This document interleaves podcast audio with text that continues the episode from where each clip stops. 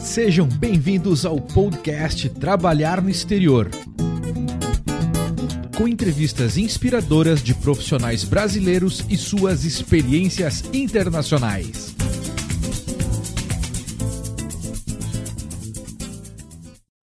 Olá, seja bem-vindo ao podcast Trabalhar no Exterior. Eu sou Eric Menal e todo episódio entrevistamos um profissional brasileiro que trabalha no exterior ou para uma empresa internacional. A ideia é compartilhar histórias reais para inspirar você que busca uma oportunidade profissional lá fora. E hoje a gente tem uma história bem legal. A gente tem alguém que não está morando fora, mas alguém que trabalha full time para uma empresa internacional.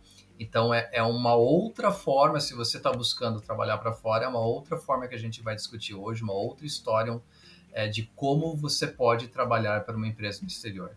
Então hoje eu tenho o André Martins, ele trabalha com front-end development e ele trabalha numa empresa chamada Blacksmith no Arizona, Estados Unidos.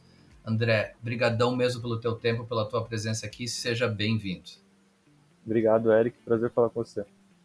Cara, fala um pouquinho da tua história, um pouquinho da tua história profissional, é, como é que você chegou nessa ideia de trabalhar para uma empresa no exterior e aí a gente vai começar depois a discutir os detalhes disso.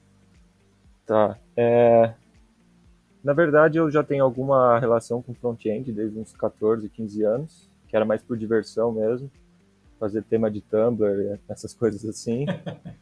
E, mas nunca realmente pensava em trabalhar com isso. É, tanto que eu, inclusive, fiz faculdade de design gráfico, não fui para a área. É, comecei a faculdade em 2013, me formei em 2016. É, comecei a trabalhar em 2014 como designer trabalhei como designer, basicamente na minha carteira de trabalho como designer até 2000 e até agora, até esse último ano como designer, mas já fazendo alguma coisa de front-end a partir de 2019, mais ou menos. Uhum.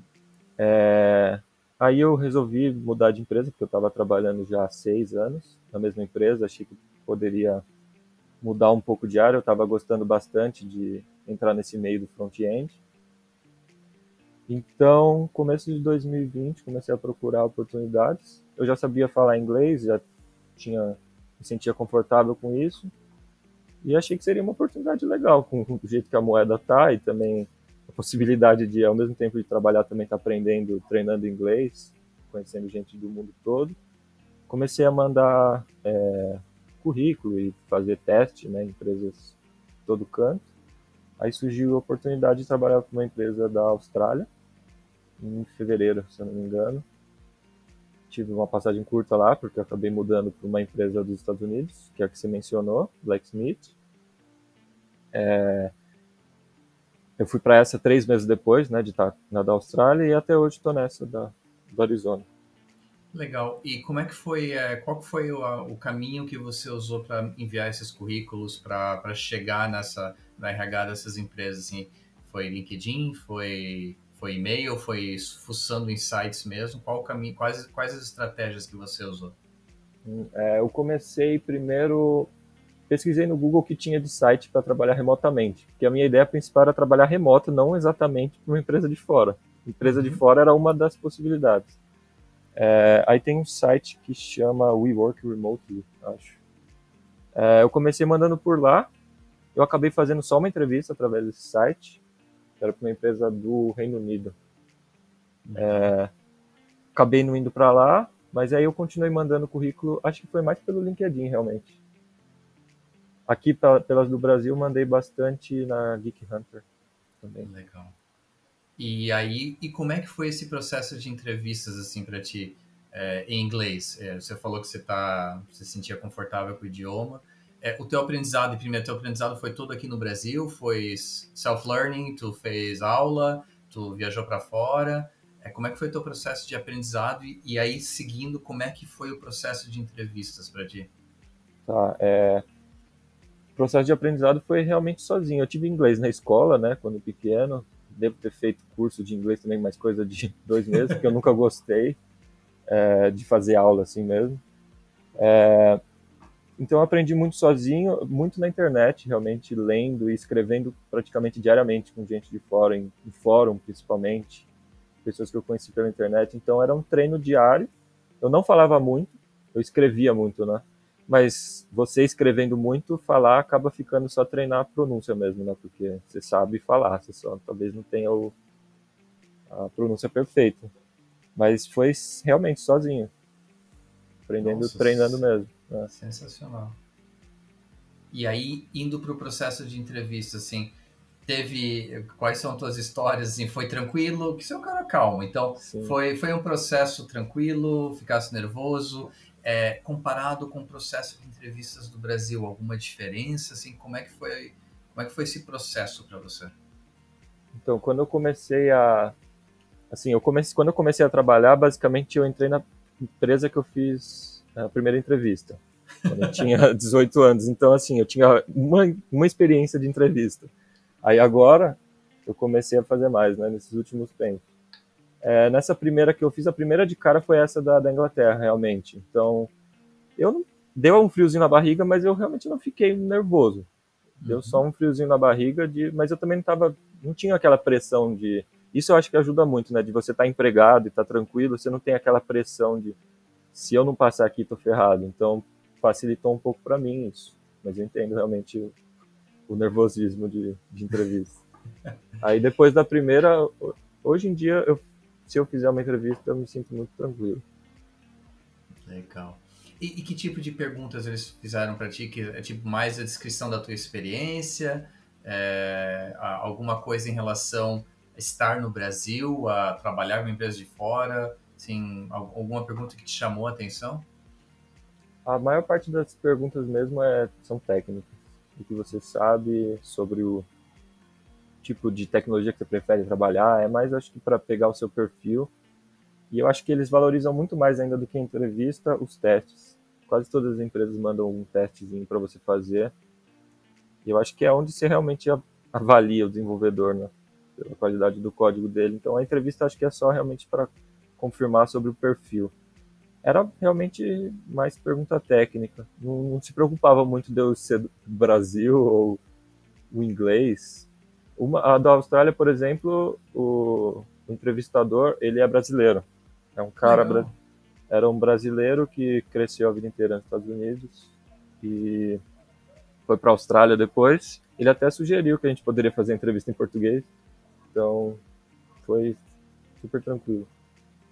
Legal, então é, isso é até legal para quem é da área de tecnologia e está buscando alguma oportunidade fora, entender que é, é, mais simples do que parece até, né? Então, até o conhecimento técnico é mais importante para quem vai ficar trabalhando como desenvolvedor do que a própria entrevista, o processo de entrevista em si. Né? Sim. Eu acredito que é mais uma questão de, de confiança mesmo, que você vai criando. Então, às vezes a gente pensa que é uma coisa muito distante ou, ou complicada demais, que você não vai ter o nível, mas na verdade você já tem o um nível e é realmente só você entender que você tem. e se sentir, sentir que você tem, né? Legal. E André, como é que é o modelo de contratação, cara? Assim, do, do, ponto de vista, você está trabalhando hoje numa empresa nos Estados Unidos. É, você é um empregado da empresa, você está registrado na empresa lá, você teve que ah, fazer algum processo de abertura de conta lá, ou eles transferem para cá o teu salário, assim, como é que funciona é, de forma simples, assim, como é que funciona esse processo de você ser o empregado de uma empresa americana hoje? É, eu tive que criar uma conta, uma conta não, uma empresa aqui no Brasil, pra, só para realmente declarar os rendimentos, mas eu recebo tudo pelo TransferWise. Mas eles dão a opção de você receber pelo serviço que você preferir, mas TransferWise tem, tem sido o mais comum até então. Não, e, e, o serviço é bom. Eu, eu também uso para fazer transações com os Estados Unidos. É muito tranquilo, muito fácil de usar. Na empresa da, da Austrália eu tinha que entregar um recibo, né? Invoice. Uhum. Mas na de agora não tem que entregar absolutamente nada para eles. É realmente só declarar os meus gastos por aqui. Legal. Meus rendimentos por aqui. Show de bola. E como é que é o teu dia a dia no trabalho? É comparando assim com a tua experiência né, de, de, anos aqui no Brasil, como é que é o teu dia de trabalho? Você interage com muitas pessoas ou é mais você e seu computador e, e tipo focado só na questão técnica? Ou tem a questão do relacionamento também com outros outros caras que estão pelo mundo também que você falou para mim que tem cara na Argentina, na Rússia, então Sim, na empresa da Austrália eu trabalhava com muitos brasileiros como o recrutador ali, os principais da empresa, era um, é um brasileiro, ele entendia como é, era muito bom o custo-benefício de contratar brasileiro, então ele montava equipes enormes só de brasileiros. Então eu me comunicava diariamente com pessoas que são amigos até hoje, inclusive, a gente trabalhava no Discord, então a gente vivia em contato. Agora na empresa que eu tô tem menos brasileiros, quase não tem. E mas a gente no, quando eu entrei lá, eu costumava baixar a cabeça e ficar no computador o dia inteiro programando, mas agora eu estou fazendo muito muita revisão de código, então tem que ficar conversando bastante com o pessoal, com os funcionários novos também, guiando. Então, todo dia eu estou tendo que realmente conversar com alguém, mas no começo era só programando mesmo, o dia inteiro programando. Sem e, falar essa muito. e essa conversa é, é mais em texto, é, é, voz também, é ambos, é, assim, como é que é ah, é o, o, dia a dia? Tem poucas reuniões, isso eu, notei, que é uma diferença, eles não têm esse negócio de toda hora querer fazer reunião para resolver tudo. Eu, eu, sinto que é um pouco mais dinâmico, um pouco mais direto, objetivo. É, o que tem de reunião diária são bem rápidas, é coisa de 10 minutos só para fazer um check-up, para todo mundo em linha. É, mas a gente conversa muito por texto e é, áudio é só quando realmente você sente que vai ser mais rápido se você demonstrar compartilhando sua tela e, e falando. Mas se, se der para resolver por, por texto, a gente resolve por texto. Eu acho bem é bem objetivo lá.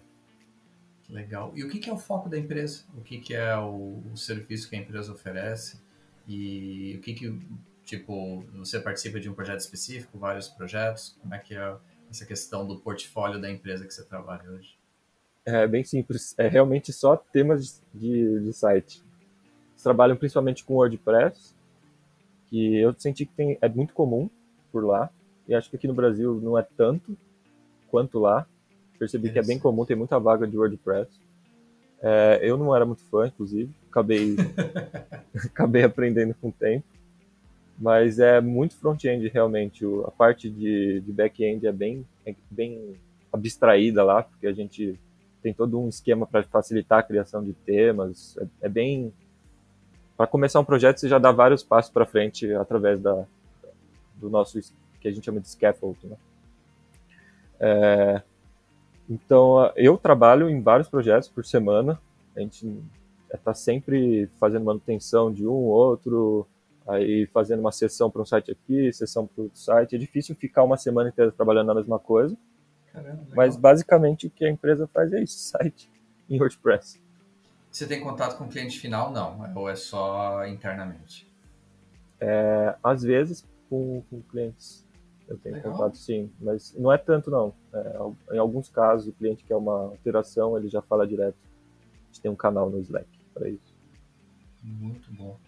E assim, André, essa tua experiência que você está tendo esse ano, é, e falando em pandemia e abrindo essa possibilidade de, de trabalho remoto, que várias áreas estão tendo essa experiência e acho que a tecnologia sempre teve, né? É, algumas empresas bem focadas nisso. A gente lembrou nossa conversa antes de começar a gravar do Basecamp, que é uma empresa grande que sempre trabalhou nesse modelo. É, teu objetivo, assim, é continuar trabalhando do Brasil para uma empresa de fora ou usar essa experiência para, de repente, ter uma, uma vivência no exterior? Falando agora, é o objetivo de vida do André. Eu não tenho muito essa pretensão de morar fora, no momento, eu não descarto nada, mas quando eu pensei em trabalhar para uma empresa de fora, não era pensando em morar por lá, nem para facilitar o processo de morar lá. Era realmente, eu considerava a conversão muito boa no momento e eu me sentia confortável para trabalhar para fora. Então, foi principalmente a parte financeira. E, mas, e assim, né, a partir desse ponto, eh, nesse modelo, você raramente vai estar num escritório, você sempre vai estar nesse modelo de home office. Isso é uma coisa que te agrada. E eu falo isso com um cara que está trabalhando em home office há 10 anos, então eu sou apaixonado pelo modelo home office. Eu também. É, não sinto falta do escritório de forma alguma. Tua vibe é a mesma? Sim, eu não pretendo nunca mais voltar a trabalhar fisicamente numa empresa. Eu, eu estava procurando, como eu disse, estava procurando vaga realmente para trabalhar como é, profissional remoto. Não, a ideia não era trabalhar para fora, era trabalhar em casa, independente de onde fosse a empresa. Então, esse é o principal para mim, é trabalhar de casa tua rotina é flexível ou tu é obrigado a seguir um horário determinado? Não, é, eu posso trabalhar o horário que eu quiser. É bom estar presente mais ou menos no de acordo com a time zone ali do Canadá, dos Estados Unidos. É bom estar mais ou menos junto, mas o único realmente momento que a gente precisa estar lá é na reunião diária, que é mais ou menos uma hora da tarde aqui. O resto é número de horas que você põe para dentro e você escolhe. É, onde eu estou trabalhando agora, eles inclusive usam um software que tira print da tela. a cada. Não tem um tempo certo, acho que é, é meio que aleatório, mas é mais ou menos um, a cada 10 minutos tira um print da sua tela. É mais para usar com, com os clientes, para os clientes saberem o que, que os funcionários estão trabalhando. Né? É, é uma coisa bem estranha, para mim é muito estranho, mas já acostumei. Cara, essa desculpa que eles usaram para vocês não colaria para mim. Às vezes é... para clientes, né? não é por aí, não. Não, esse é, é o que eles falam que começou sendo para cliente, né? Mas hoje em dia poucos clientes olham para isso. É, é mais para controle interno. Uma coisa que isso faz é que você realmente trabalha oito horas por dia. Não, você não vai sair, tomar um cafezinho e contar no seu tempo de trabalho. Se você vai sair para tomar um cafezinho, você vai pausar o seu timer, ou ele mesmo vai pausar, percebendo que você está inativo, então, realmente, todos os dias eu trabalho oito horas. Literalmente oito horas. Pô, interessante. E, e, e, normalmente num horário comercial, então. Raramente você tem que estender para um horário noturno ou final de semana. Ou não, tem muita essa vibe de, de hora extra também. Não, eu. Às vezes eu trabalho mais alguns dias para trabalhar menos na sexta, ou por exemplo, eu tenho algum compromisso no outro dia, eu ajusto minhas horas para trabalhar o suficiente para para outro dia ter que trabalhar menos. Então eu vou ajustando do jeito que eu prefiro. No começo eu até trabalhei alguns dias de madrugada, porque eu, mas sei lá, eu acabei caindo na rotina mesmo de trabalhar no mesmo horário que eu trabalharia numa empresa comum. Eu acho que é legal essa ideia de você ter essa liberdade, mas acho que na maior parte dos dias você vai realmente seguir uma rotina, para começar num horário, acabar no outro. Porque todo mundo meio que é assim, né? Então você entra na, na rotina dos outros. Né? Pô, legal, cara. E assim, é, trabalho especificamente é algo que você curte ou você está enxergando isso como um stepping stone, como tipo uma plataforma para fazer outra coisa lá na frente da tua carreira? Assim, ou você realmente curte desenvolver e é o que tu quer fazer para os próximos 15, 20 anos? No, no momento, todos os dias eu trabalho muito feliz assim. É, não sinto que eu estou trabalhando Assim, é, é, o que eu estaria fazendo se eu não estivesse trabalhando. Estaria estudando ou fazendo alguma coisa assim. Então, por enquanto, é que se for considerar de verdade mesmo, eu trabalho full time como desenvolvedor há menos de um ano. Antes eu era designer e também algumas coisas, algumas atividades de desenvolvedor.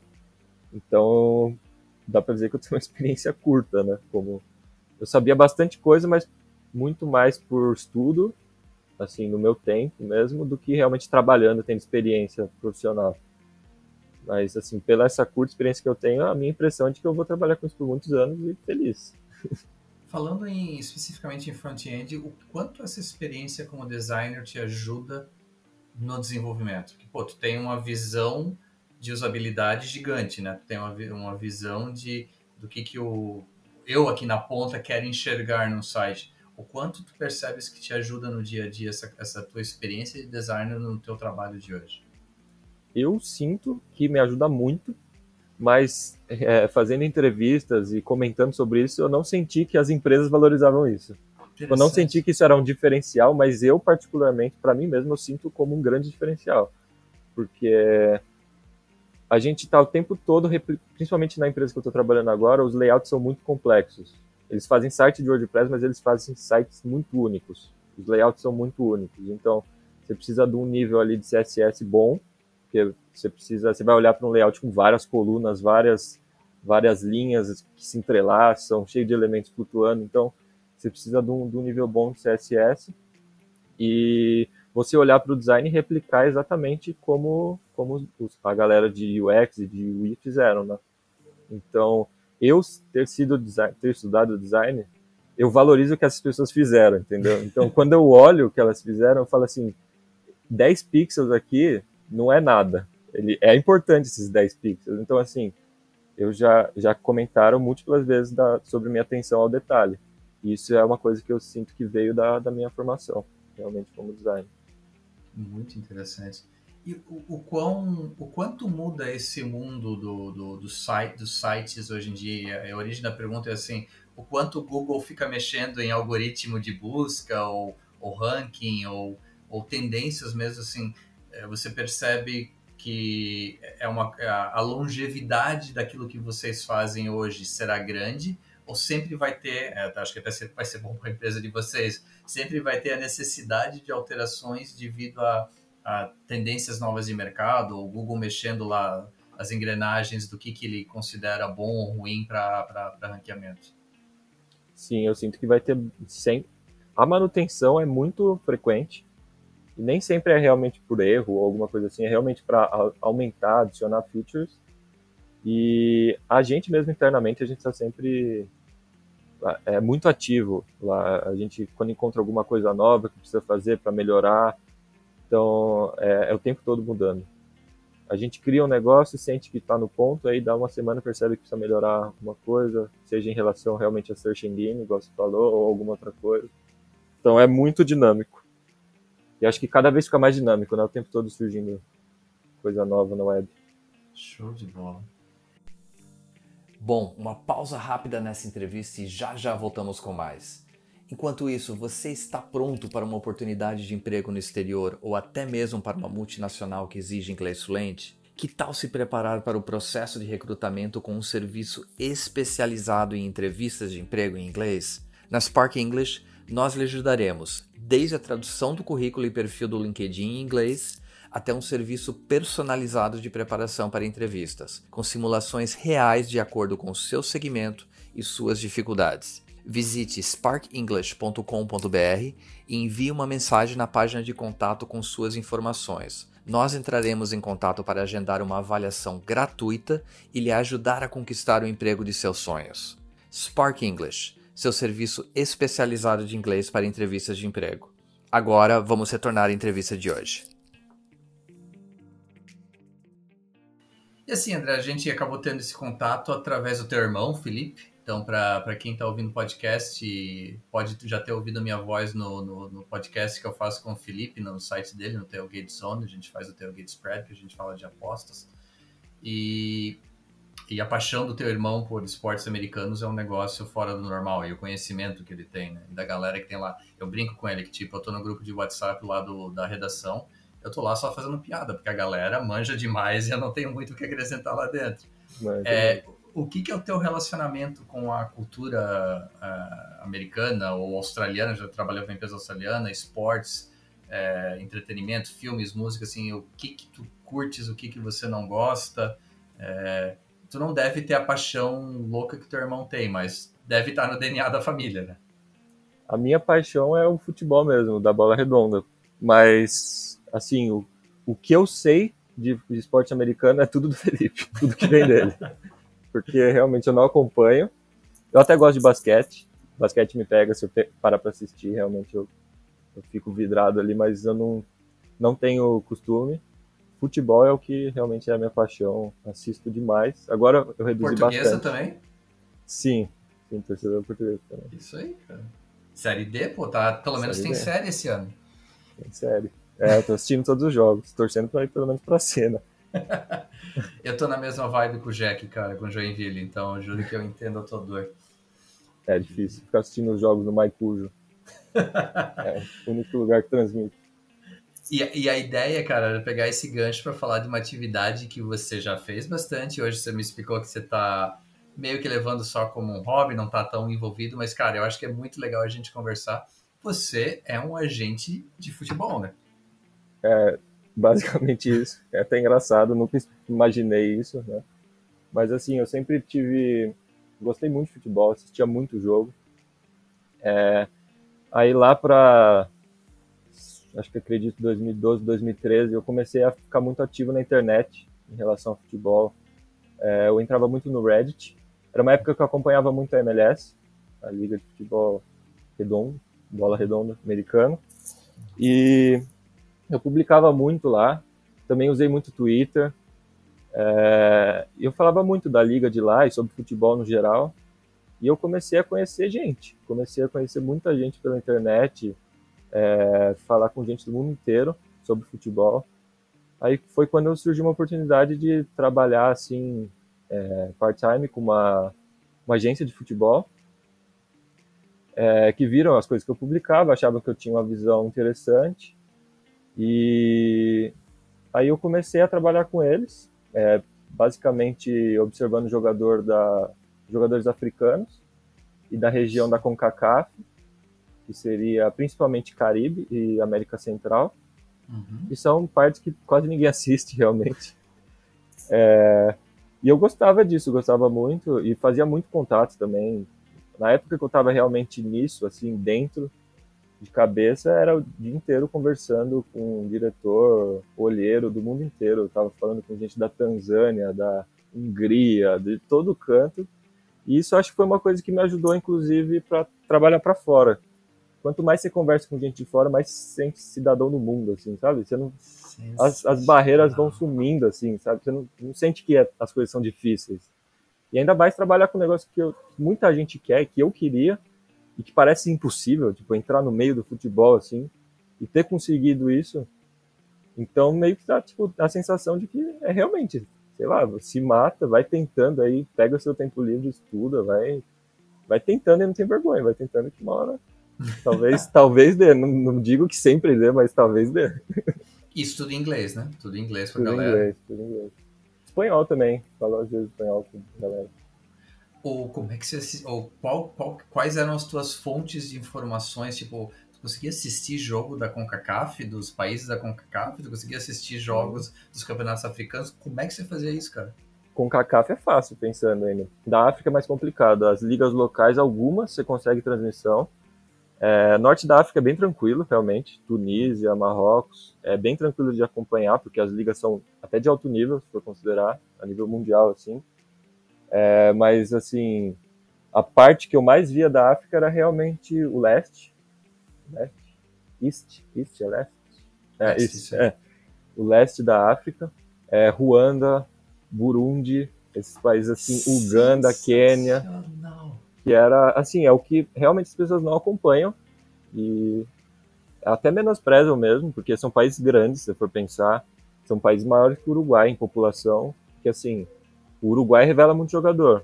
Com certeza tem uma formação melhor e tudo mais, mas não pode descartar que num país com mais de 15 milhões, por exemplo, Tanzânia tem 50 milhões, se eu não me engano. Num país com uma população desse tamanho, não, você não vai encontrar um jogador talentoso principalmente falando em custo-benefício, que são jogadores baratos de clubes com pouca é, com pouca receita, então assim vender para eles é sempre muito bom. Então assim era uma coisa que sempre me interessou muito e futebol africano o que mais dá para você assistir são as competições internacionais é, entre clubes ou seleção realmente você consegue assistir tranquilamente. Algumas ligas você consegue assistir. A Liga do Sudão, por incrível que pareça, você consegue assistir pelo YouTube. Conseguia, não sei se ainda consegue. Você conseguia assistir os jogos. Você tem que procurar em árabe ali, mas você consegue. Vai usando o Google Tradutor. mas assim, assistia muita partida assim. E da CONCACAF é até tranquilo de acompanhar. Por Estados Unidos jogar, né, na, na confederação, eles meio que ajudam, acho, na toda a infraestrutura. Então, jogo de, sei lá, uma ilha minúscula de 40 mil habitantes vai ter transmissão, porque Estados Unidos dá uma, uma forcinha, né? É, hoje em dia eu tenho todo, assino todos os canais, os streamings americanos, eu assino a Paramount Plus, eles transmitem a, o, todos os jogos da, da, das eliminatórias com o CACAF. Tem uns jogos ali, cara, que, tudo bem, eu tô acostumado com, com assistindo o Jack aqui, então eu, eu tenho um estômago para aguentar isso, mas tem umas coisas ali que realmente é, é. é, é divertido, vamos colocar dessa forma, é divertido. Porque se for pensar uma ilha com 50 mil habitantes, tira pensando em futebol masculino, tira todas as mulheres, tira todas as crianças, os idosos, sobra ninguém. Se for pensar uma cidadezinha pequena do Brasil, tem formaria uma seleção mais forte do que quase todas as ilhas do Caribe ali. Legal. E cara, tu que teve bastante contato com a MLS, levou, ajudou a levar jogador para lá. É, eu acompanho meu querido Orlando City lá, eu acabo assistindo bastante jogos. Ah, esse, os últimos dois anos até que tá mais aceitável do que os primeiros, né? Agora está na mão do dono do Minnesota Vikings lá do futebol americano, então acho que também vai, vai ajudar um pouco a tirar essa vibe de só ter, só trazer jogador brasileiro para como, como estrangeiro. Mas o que, que você enxerga como futuro da MLS? Assim, você enxerga realmente como um esporte que vai emplacar no mercado americano? Eu não tenho a sensação de que vai emplacar como os outros. Eu não consigo enxergar isso acontecendo. É, a liga tem crescido muito, principalmente investimento, de contratações que eu, que eu inclusive considero erradas, né? Eles gastam muito dinheiro com jogadores que não valem tanto. Então eu sinto que tem muito dinheiro, muita vontade, só que pouco conhecimento ainda. Eles não colocam pessoas realmente. Porque, por exemplo, eu acredito que na Europa, se é, tiver uma liga ali de basquete, eles vão confiar na expertise americana, porque eles sabem que os americanos entendem. Mas eu não sinto que na, na MLS eles vão escutar os europeus, que entendem muito mais de futebol. Entendeu? Então, é, eu sinto que eles, estão eles ficam meio presos nele, na bolha deles, e que a MLS é uma bolha de futebol ali. É, é os, meio que um futebol deles ali, meio distante do mundo. Tem se aproximado mais, tem exportado mais, mas ainda é uma coisa muito americana que eles não querem ouvir muita gente de fora. E ele, eu sinto que eles erram muito ainda em investimento. Tem muito dinheiro, muita boa vontade, mas fazem mais escolhas. Não, é, cara, eu concordo contigo, pelo menos. Assim, eu, eu acho que é, é uma liga que dá dinheiro, porque o, apesar de ter esses investimentos mal feitos, o, investi a, o volume de investimentos é controlado, né? O salary cap é bem, apesar de você pode trazer um jogador acho, fora do salary cap. São três. É, três, três. É, mas no geral é, é, enxuto, né? O orçamento é enxuto. Então você acaba dando lucro, um lucro pequeno, porque os investimentos não são tão altos, né? E, cara, e foi coincidência. Hoje é uma meia hora antes da gente falar, eu dei uma fuçada na internet, eu tava vendo os números, teve o All-Star Game deles, ou sei lá como eles chamam, e os números de, de audiência é, no, na FS, na Fox Sports One, que era a transmissão em inglês, foi o pior número dos últimos cinco anos. Teve acho que 175 mil pessoas que viram o jogo, que não é nada. Na Univision, na TUDN, que é a transmissão em espanhol, bateu o recorde, acho que teve 1,6 milhões. Então acaba ainda sendo um jogo que atrai ao público latino. Não uhum. tem assim, é, por mais que eles estejam espalhando, mais que em algumas regiões, pega Portland, pega Seattle, é realmente um esporte relevante para essas regiões, mas no geral ainda é um esporte latino. Né? O que, cara, considerando que o latino vai ser a maior minoria dos Estados Unidos nos próximos anos, não é um business plan é, ruim. Eu acho que pode sobreviver a longo prazo só atendendo esse público. Né? É, eu sinto muito que eles é, eles tentam contratar jogadores para atrair público. Então é muito comum você ver, acho que o Houston Dynamo contratou um nigeriano esse tempo porque tem uma população grande nigeriana por lá. Então assim, eles trazem jogadores das populações estrangeiras que mais tem ali na região para tentar trazer público, porque assim, eles tentam comprar público basicamente. Porque eu, meio que a galera vai no estádio quando o time está ganhando, não tem aquela paixão de, sei lá, criança que nasce no Brasil, filho de um torcedor do Joinville ou da Portuguesa, ele vai torcer para o time do pai, por exemplo. É, ele vai tem esse negócio da geração e tem aquela meio que uma paixão pelo clube, independente se ele está ganhando ou não da divisão. E lá é a USL, por exemplo, quase não tem público, é bem complicado. Muito clube fecha, dura um ano, dura dois anos já fecha, porque não tem, não tem muito gasto e, e as viagens ainda, muito dinheiro gasto com viagem, não, tem receita difícil pra caramba. É. E a, única coisa, assim, de novo, tem alguns projetos isolados bem feitos. E o próprio Orlando, que eu, eu não sou um grande fã do Flávio Augusto, aliás, estou sendo bonzinho nessa colocação, mas o projeto que ele montou lá, a questão da construção de um estádio de custo baixo no centro da cidade, e eu tive um jogo lá ao vivo, e vê-se a criação de uma paixão até pela grande comunidade latina. Mas é um projeto isolado, que ainda não teve sucesso dentro de campo, falando assim, né? Você pega Portland, você pega Seattle, você pega é, alguns projetos que realmente faz sentido, mas no geral, eu ainda acho que eles vão se dar bem porque querendo ou não, esporte ao vivo é a única coisa que ainda vale dinheiro para essas, essas plataformas de streaming ou para os canais de TV a cabo. Então você está vendo contratos absurdos para NHL, para NBA, para NFL, aí nem se fala, né? Então eles vão acabar pegando uma renovação legal de dinheiro e vai sobreviver mais 10, 15, 20 anos e talvez vire mantenha-se como quarto, quinto esporte, mas nunca para superar um, uma NFL, uma NBA ou até mesmo o beisebol, na minha opinião. É, até porque uma coisa que acho que sustenta a liga são as expansões, né? Que entram clubes novos, é muito alto o valor. Se eu não me engano, a Fiorentina foi vendida por menos do que a nova expansão de Austin. Nossa. A Fiorentina, que é um time absurdamente muito maior, num lugar lindo, que todo mundo quer morar. E, e acho que foi coisa de mais de 300 milhões de dólares a expansão de Austin. Que vai, entrou agora, né, esse ano, na MLS. E, e uma hora não vai dar para expandir mais, porque a liga acho que já está com 32 times, se eu não me engano. Vai ter que ter uma, alguma divisão, divisão é. na própria MLS. E, e eu não sei se funciona, né, porque a USL é como se fosse a segunda divisão e não tem público. É bem, sei lá, não consigo ver um futuro assim, promissor igual pintam, né? Não, concordo contigo. Pô, André, cara, show de bola. A ideia era essa, assim, é, quando o Felipe falou assim, cara, você tem certeza que o André é a pessoa certa? Falei, cara, é porque justamente eu quero trazer aqui no podcast conceitos diferentes de trabalhar no exterior ou para o exterior. Então, você é um cara que, como você falou, você não tem vontade de morar fora, mas você teve que criar uma bagagem, criar uma experiência, está criando uma experiência para faturar em dólar, o que, cara, tem muita gente por aí que quer. Então, sim, só posso agradecer pelo teu tempo, pela tua disponibilidade. E se tu voltar a agenciar jogador, cara, vê se põe alguém bom lá no Orlando para mim, pelo amor de Deus. É, eu já tentei. Já. MLS era é o, era o mercado que eu mais tinha contato. Conversei com todos os dirigentes possíveis, tem todos no celular. Inclusive, uma das coisas legais que eu tenho que eu guardo foi de poder conversar com o Landon Donovan. Tem contato regular com ele. Até tive, né, durante o tempo. Aí eu fui parando, né, de, a ponto dele mandar mensagem pedindo sugestão. Então, assim, foi uma das coisas que, que realmente foi o que faz valer a pena, assim.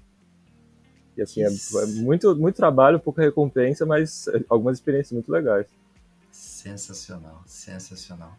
Cara, a gente vai deixar, é, se quiser deixar depois algum link de contato teu do LinkedIn, assim a gente deixa no post do episódio. Mas, de novo, obrigado pelo teu, pelo teu tempo, a porta está sempre aberta e é, sucesso para que Português e Jack consigam subir para a série esse ano que vem. Só isso que eu digo. Tomara, difícil, mas. Tô torcendo. Legal. Valeu, cara. Grande abraço. Abraço a todos que estão ouvindo. Até o próximo episódio. Abraço. Obrigado. Esse podcast foi um oferecimento de Spark English, serviços de tradução e consultoria para entrevistas de emprego em inglês e internacionalização de empresas.